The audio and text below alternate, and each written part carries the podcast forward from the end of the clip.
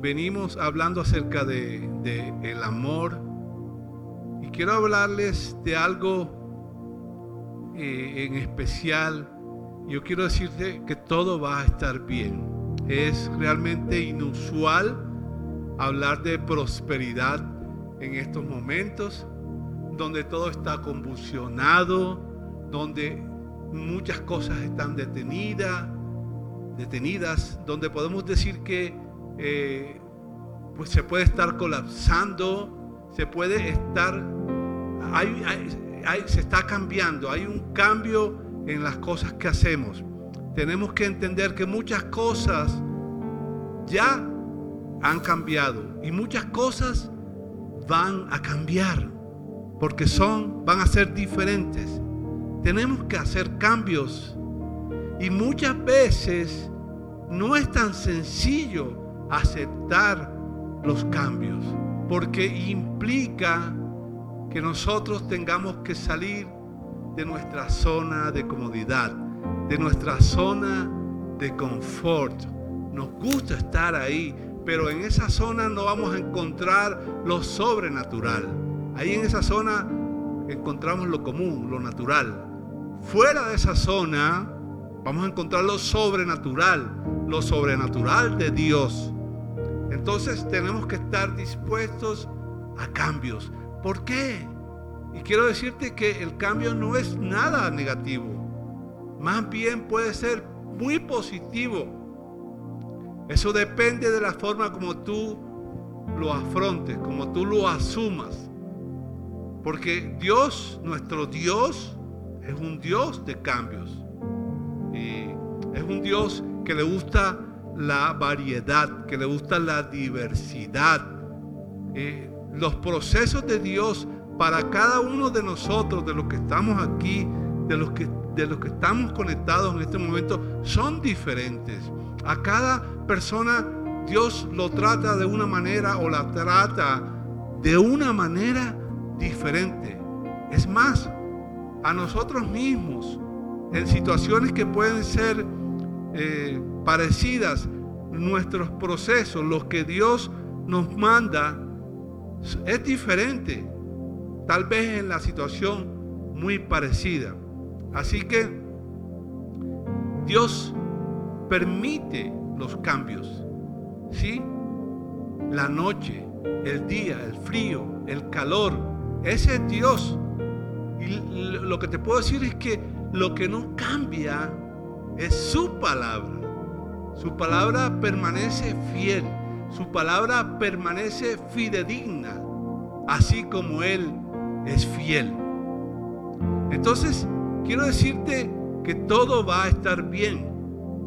Te lo digo en este momento, en este momento difícil, un momento, hemos hablado de que es un momento diferente, es un momento único, histórico, pero todo va a estar bien. Tú que estás allá, que tal vez estés pasando por situaciones difíciles, que tal vez estés, eh, has caído en desesperanza, has caído tal vez en depresión, en desánimo, quiero decirte que todo va a estar bien. Y la clave de, que todo esté bien es el amor. Si amas a Dios y amas a la gente, entonces vas a prosperar en gran manera. No me puedes decir que tú llevas una vida próspera si en tu corazón no hay amor. Amor por Dios, amor por ti mismo, amor por las personas. Cuando se ama a Dios con todo el corazón, aún en cualquier circunstancia, ya sea circunstancia adversa, ya sea circunstancia favorable, pero tú amas a Dios con todo el corazón, te van a fluir mejores ideas. Vas a tener pasión por lo que haces. Tu plan o proyecto de vida va a ser bueno. Inclusive puede ser muy bueno. Pero el de Dios es mejor. El plan de Dios es que nos vaya bien en todas las cosas. Jeremías 29:11 dice, porque yo sé muy bien los planes que tengo para ustedes. Afirma el Señor. Ahí, ahí coloca el sello. Afirma el Señor. Dios dice, yo sé muy bien los planes que tengo para ustedes. Planes de bienestar y no de calamidad, a fin de darles un futuro y una esperanza. Esos son los planes de Dios. Tenemos un Dios guerrero, un Dios fuerte, pero la verdadera esencia de Dios es el amor. Por eso es que Él tiene planes buenos para nosotros. Porque por el amor que Él nos tiene a nosotros. Entonces no tenemos que vivir guerreando para que podamos gozar de prosperidad en nuestra vida. Te explico. No quiere decir que las cosas te van a aparecer por arte de magia. No. Tenemos que buscar. Tenemos que esforzarnos para lograr las cosas. Tenemos que ser valientes. Pero no tenemos que estar en desespero, guerreando, como sobreviviendo. No. Porque los planes de Dios son buenos para nosotros.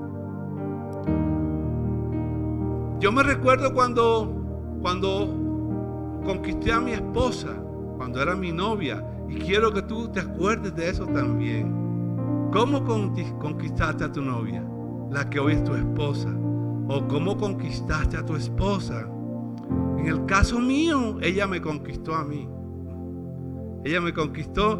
Me recuerdo que ella se tomó el trabajo de aprender a cocinar, para hacerme, hacerme platos, por, solamente por amor. No se me olvida y yo tal vez lo he comentado en, en varias ocasiones. Recién me conocí con ella, que me enfermé y ella me preparó una sopa que hasta el día de hoy la tengo en el paladar. Pero eso ¿por qué lo hizo? Por amor. Así que quiero decirte que ese, eso, es, eh, eso es lo que nosotros vivimos. Eso es lo que Dios quiere vivir con nosotros. Puedo decirte que hasta, hasta este momento nos ha ido muy bien. Gracias a Dios. En medio de las circunstancias que hemos vivido, en medio de las batallas que hemos peleado, quiero decirte que gracias a Dios nos ha ido bien. Y estamos juntos y vamos hacia adelante, pero de la mano con Dios, tomados de su mano. Por eso yo hoy quiero decirte y voy a declarar, todo va a estar bien. Todo va a estar bien. Dile a la persona que tienes a tu lado, si es tu esposo, todo va a estar bien. Si es tu esposa, dile, todo va a estar bien. Si es tu hijo, hijo, dile a tu mamá, a tu papá, papi, todo va a estar bien. No te preocupes, de esto vamos a salir de esta situación difícil vamos a vencer, vamos a salir, vamos a avanzar. Todo va a estar bien. Yo quiero que me acompañes para que tú sepas lo bueno que Dios, lo, lo, que Dios quiere para ti. Yo quiero que tú me acompañes al libro de Deuteronomio, capítulo 30, versículos 19 y 20. Y es, es, es el pasaje, es la, es la historia del pueblo de Israel Dios saca al pueblo de Israel de la esclavitud. Dios no quiere que nosotros seamos esclavos. Dios quiere darnos libertad. La libertad con que Cristo nos vino a ser libres. Y Dios saca al pueblo de Israel de la esclavitud, de 400 años de esclavitud de Egipto. Y Dios lo lleva al desierto. Y Moisés es la persona que Dios escoge para que dirija a su pueblo. Y Dios le da instrucción a Moisés para que Moisés le hable al pueblo. Entonces Dios le dice a Moisés que le diga lo siguiente al pueblo. Y esto es para todos nosotros, porque nosotros somos el pueblo de Dios. Por fe hemos sido justificados delante de Dios por medio de Jesús. La promesa que Dios le hizo a Abraham de que en él serían benditas todas las familias de la tierra tiene que ver con nosotros. Así que ahí donde estás, yo quiero, que tú digas, esa promesa es para mí. Y eso que Dios está hablándole al pueblo aquí es para mí. Y yo quiero que tú coloques ahí, que tú en tu WhatsApp, en tu, ahí en el YouTube o, o en el Facebook Live, tú puedas decir, esa promesa es para mí. Yo la voy a tomar para mí. Y mira lo que dice Deuteronomio capítulo 30, versículos 19 y 20, después de haberte puesto en, contexto de la situación. Eh, dice, hoy pongo el cielo y la tierra por testigos contra ti. está hablando Dios al pueblo. Y Dios te está hablando a ti en este momento. Dios me está hablando a mí en este momento. De que te, te he dado a elegir entre la vida y la muerte, entre la bendición y la maldición. Elige pues la vida para que vivan tú y tus descendientes. Y el versículo 20 nos invita y dice, ama al Señor tu Dios obedécelo y sé fiel a Él, porque de Él depende tu vida. Y por Él vivirás mucho tiempo en el territorio que juró dar a tus antepasados, Abraham, Isaac y Jacob. Este es el camino que Dios presenta para que nos vaya bien en medio de esta situación que estamos viviendo, de locura, es una situación de locura. Salimos a las calles y todo está desierto, locales comerciales cerrados. el, el tráfico no es lo mismo. Puede uno ir tranquilamente por la ciudad. Hoy nada más salimos a, a buscar un artículo y todo estaba cerrado. Es una situación difícil. Pero Dios coloca un plan para nosotros, porque dice que el plan de Dios es bueno para nosotros. Pero Dios nos da a escoger. Él presenta esto para que nos vaya bien. Pero puedes ver que al lado de la bendición también está la maldición al lado de lo bueno, de esos planes buenos que nosotros, Dios quiere para nosotros, también hay situaciones difíciles. Esto no es lo que nos concierne a nosotros. Entonces, cuando nosotros tal vez hacemos las cosas a nuestra manera, te, hago una pregunta, ¿estás haciendo las cosas a tu tú piensas que sabes las cosas o porque no quieres cambiar cosas. No hagas las cosas a tu manera, porque puedes estar cogiendo o escogiendo o eligiendo el camino equivocado. Nosotros hace mucho tiempo que estamos caminando con el Señor, muchísimos años, tantos que nuestros hijos prácticamente nacieron en, los caminos, en, el conocimiento que nosotros tenemos de, Dios, en la, en la, relación que nosotros tenemos con Dios, mi esposa y yo, y, nuestros hijos han nacido en eso, o sea que son ya más de dos décadas que estamos en esto. Y no me quiero imaginar cómo hubiera sido mi vida si yo no hubiera conocido al Señor. No hubiera sido lo mismo. Dios me ha librado de muchas cosas. Dios me ha sacado de, muchas cosas. Dios me ha levantado muchas veces. Dios me ha bendecido demasiado. Y yo sé que no solamente a mí, sino a ti también. Nuestra vida sin Dios es una vida difícil. ¿Qué tenemos que hacer? Escoger a Dios. Escoja a Dios. Aquí claramente dice, Hoy pongo el cielo y la tierra por testigos contra ti de que te he dado a elegir, a escoger entre la vida y la muerte, entre la bendición y la maldición. Elige pues la vida. Eso es. Elegir la vida es escoger a Dios. Escoge a Dios. Y eso es escoger bien. Eso es elegir bien. Pero eso es algo personal. Es una decisión personal. Tú tienes que tomar la decisión de escoger lo de Dios. De escoger de vivir en el propósito de Dios. Muchas veces nos salimos de ese propósito. ¿Por qué? Porque le damos importancia a muchas cosas y le restamos importancia a Dios, a la relación con Dios, a buscar a Dios, a consultar a Dios. Es una decisión personal. Dios no va a tomar por ti esa decisión.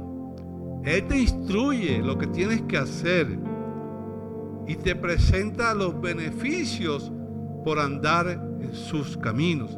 Pero es tu decisión. Ahora, esa decisión personal impacta lo que te rodea, impacta lo colectivo. Porque no solamente te beneficia a ti o te perjudica a ti. Yo no voy a hablar de los perjuicios, voy a hablar de los beneficios. Pero indudablemente que cuando Dios te dice, escoge o elige, porque hoy he puesto delante de ti la vida y la muerte.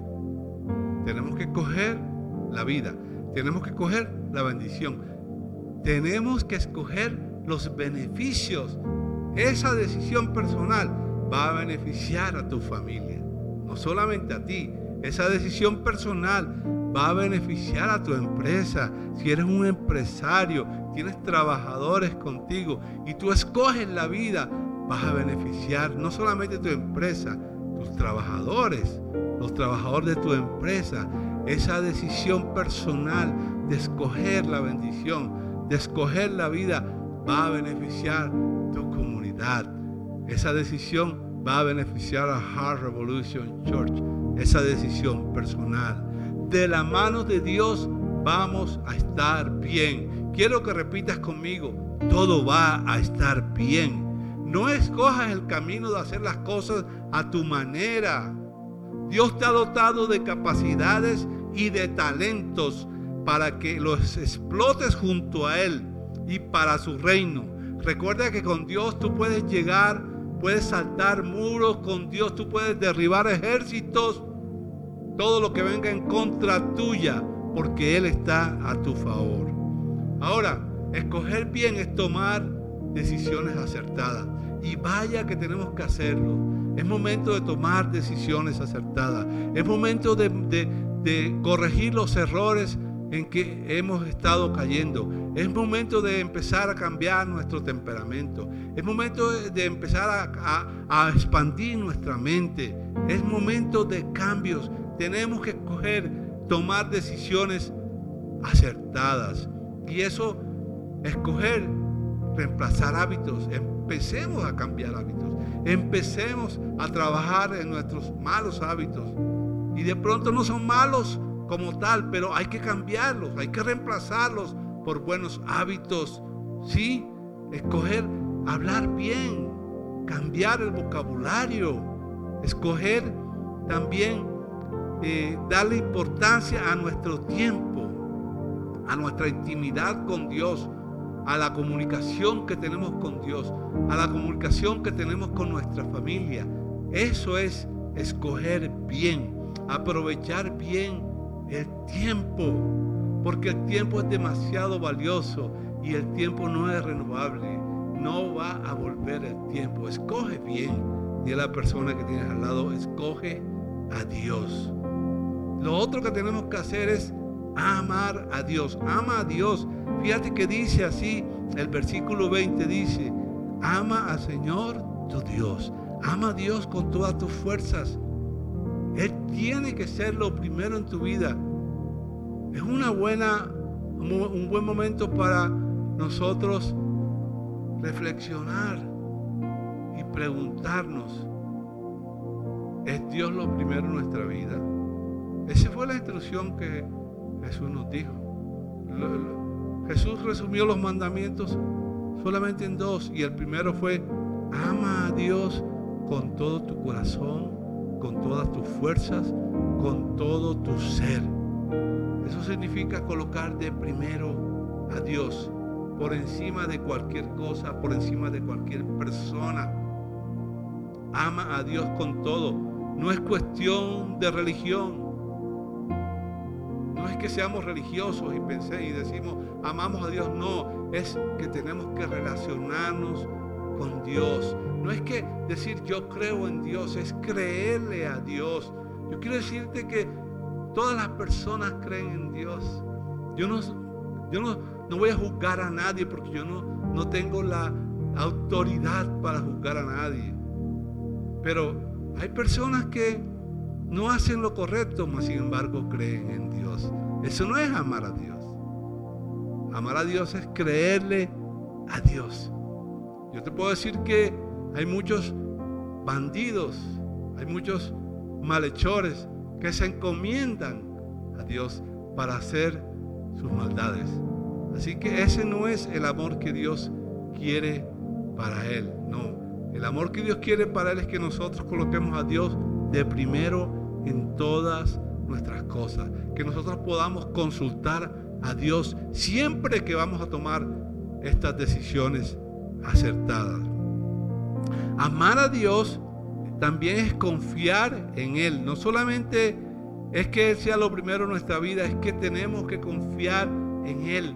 Y confianza significa que lo primero que voy a hacer es recurrir a Dios, porque Él tiene control de mi vida.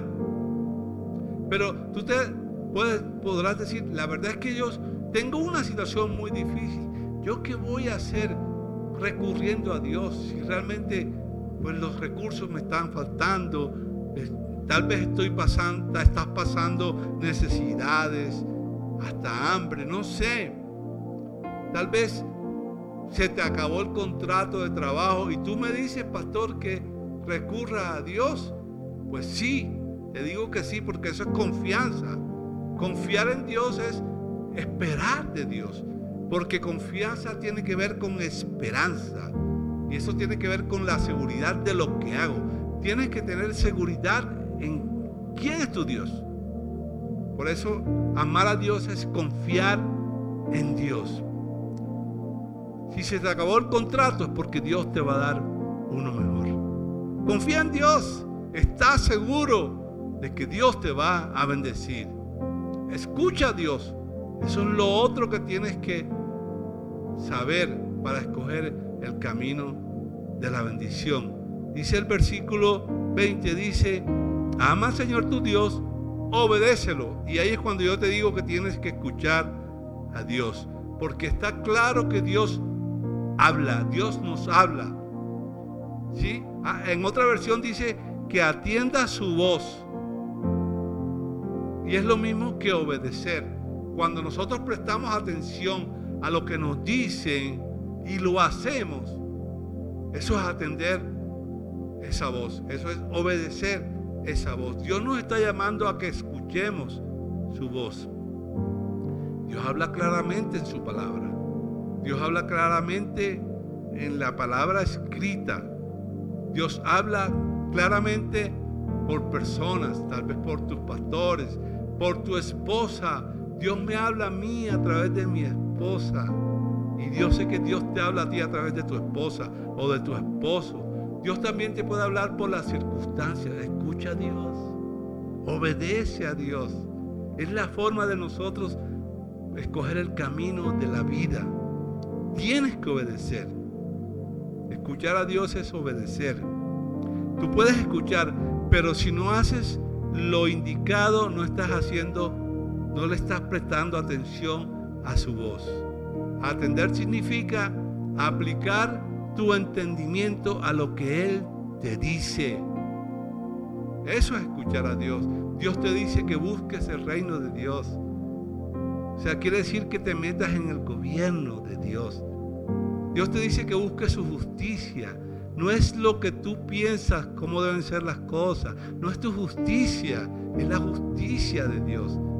Es totalmente diferente a la nuestra. Dios te dice que hagas lo correcto. Eso es escuchar a Dios. Eso es escoger el camino de la bendición. Y quiero concluir con esto, y es lo cuarto. Sigue a Dios, sé discípulo de Jesús. Sigue diciendo el versículo 20, dice, ama al Señor tu Dios, obedécelo y sé fiel a Él. Eso es seguir a Dios. Eso es ser discípulo del Señor. Ser fiel a Él. Porque de Él depende tu vida. Tu vida no depende de lo que tú haces. Mi vida no depende de lo que yo hago. Mi vida no depende de lo que yo soy. Es que yo soy un director. Es que yo soy un gerente. Es que yo soy un super profesional. Es que yo soy un gran empresario. No, tu vida no depende de, tus cosas. Aquí claramente dice que obedécelo y sé fiel a Él. Sigue a Dios. Porque tu vida depende de Él. Y por Él vivirás mucho tiempo en el territorio que juró dar a tus antepasados. Tu vida depende de Dios. Mi vida depende de Dios. La vida de mis hijos, de mis descendientes, dependen de Dios. Así que tenemos que ser discípulos de Dios, claramente. Y un discípulo es un seguidor. Eliseo era discípulo de Elías y lo siguió hasta el final. Eso es lo que Dios nos está pidiendo en, esta, en este momento. Y yo quiero hacer un llamado. Hemos estado hablando, hemos estado viendo por este, por este tiempo que estamos viviendo. Es un tiempo donde el temor te puede, se puede apoderar de ti. El temor te puede detener. ¿Sí? El temor no va a dejar de que tú salgas a la calle, porque un discípulo es un seguidor. Nosotros hemos sido llamados a llevar la palabra de Dios. ¿Estás llevando la palabra? ¿Estás dando una palabra de ánimo a las personas? ¿Estás pensando en los demás más que en ti? Eso es ser fiel a Dios. A eso Dios nos ha llamado. No solamente a bendecirnos, sino que nosotros podamos ser bendición para muchos. Este, esto que está pasando no nos puede detener. Esto que está pasando no puede coger a nuestra iglesia, a todos ustedes y detenernos y decir, no voy más. Prefiero quedarme en casa. No puedo ser irresponsable de no salir. No, tenemos que perder el miedo. Claro que tenemos que ser responsables. Claro que tenemos que cuidarnos. Pero no podemos dejar de hacer lo que Dios nos ha mandado hacer. Dios nos mandó a ser discípulos. Dios nos mandó a ir a todas las naciones. Sé discípulos de Dios. Sé discípulos de Jesús. Como discípulos tenemos que persistir en los valores y principios establecidos en su palabra y no negociar con ellos. Es momento de dejar rencores, resentimientos, es momento de dejar rebelión, rebeldía. Es momento de dejar egoísmo. Es momento de dejar de pensar en nosotros. Es momento de pensar en el reino de Dios. Eso es ser un discípulo de Dios. Ahí dice, sé fiel a Dios. La pregunta que te hago, ¿estás siendo fiel a Dios? ¿Estás siendo fiel a Dios? ¿O solamente te interesa es tu vida, es tu familia, es tu trabajo? Ese no es el camino que Dios nos ha llamado a que nosotros sigamos. Ese no es el camino de la vida. El apóstol Pablo cambió su vida totalmente. Pablo perseguía a Dios, perseguía a los seguidores de Jesús.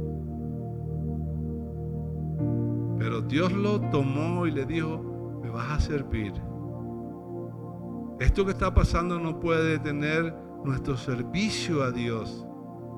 Antes por el contrario, nuestra vida depende de Dios.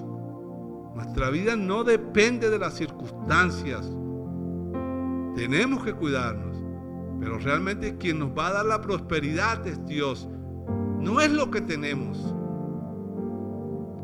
Entonces el versículo 20 dice, porque Él es vida para ti y prolongación de tus días, a fin de que habites sobre la tierra que juró Jehová a tus padres. Padre, yo te doy gracias. Todo va a estar bien. Quiero decirte a todos los que nos están viendo, de todas partes de Colombia, aún de varias partes del mundo, que todo va a estar bien, que vamos a salir adelante, que de esta situación tan difícil vamos a salir vencedores. Vamos, estamos aprendiendo, vamos a asumir cambios, pero todo va a estar bien. Quiero que nos metamos ahí. Yo quiero decirte que hoy se celebra un día bien especial en el mundo cristiano. Es el día de Pentecostés. Es una celebración, una celebración del pueblo de Dios. Dios mandó a su pueblo a que celebraran el Pentecostés. 50 días después de la Pascua, 50 días después del sacrificio. Y no es de ahora, no es del Nuevo Testamento, es del Antiguo Testamento. De cuando salieron de Egipto, comieron la Pascua, 50 días después festejaron el Pentecostés. Y en el Nuevo Testamento festejan es la llenura del Espíritu Santo en nosotros. Yo voy a en este momento a orar para que ese Pentecostés se dé en este momento en nuestras vidas. Padre, yo te doy gracias.